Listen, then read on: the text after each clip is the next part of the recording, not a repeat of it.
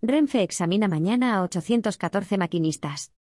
Competirán por hacerse con una de las 450 plazas de la OPE de maquinistas de entrada de 2023.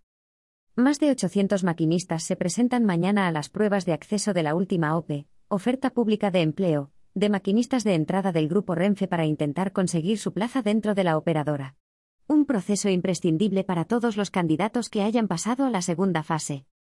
Las pruebas consisten, primero, en un examen teórico profesional en el que se evalúa los conocimientos de cada candidato sobre las tareas que deberá desempeñar, así como sobre seguridad, infraestructura y material rodante, entre otros. Para permanecer en el proceso de selección, la nota mínima indispensable es de 48 puntos de 96. A continuación, los 814 aspirantes deberán someterse a un examen psicotécnico de carácter eliminatorio. Aquellas personas que resulten no aptas quedan automáticamente fuera del proceso de selección.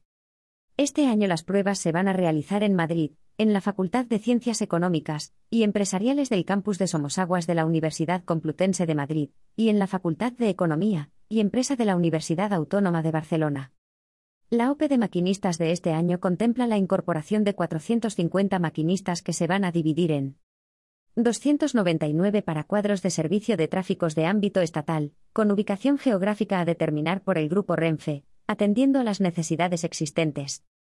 130 para cuadros de servicio de tráficos en el ámbito de Cataluña, País Vasco, Miranda de Ebro y Zaragoza. Y 21 para servicios de tráficos transfronterizos con Francia.